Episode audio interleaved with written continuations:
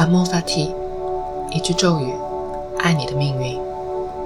这是一档非常个人的播客栏目，每天碎碎念一些灵性思考，再与你共享五分钟的冥想时光，以此唤醒一天的能量。昨天看了一个 B 站上的视频，UP 主采访了一位重度抑郁症患者，他有长达七年的服药经历，去过痛苦的深渊。女孩子分享了一路走来的心路历程，无意中打开的这个视频，从头到尾看完了，震撼、悲伤、感动，非常复杂的感受。她说到，当强迫症和双向最严重的时候，她疯狂地写作近十个钟头，把大脑里的声音都写下来，试图解开世界终极真理。她说，她画了画，宇宙万物都是一个圆。世界、时间都不存在了，因为所以的因果也不存在。他说他怕自己疯了。第二天醒来的时候，把文字和图画都删除了。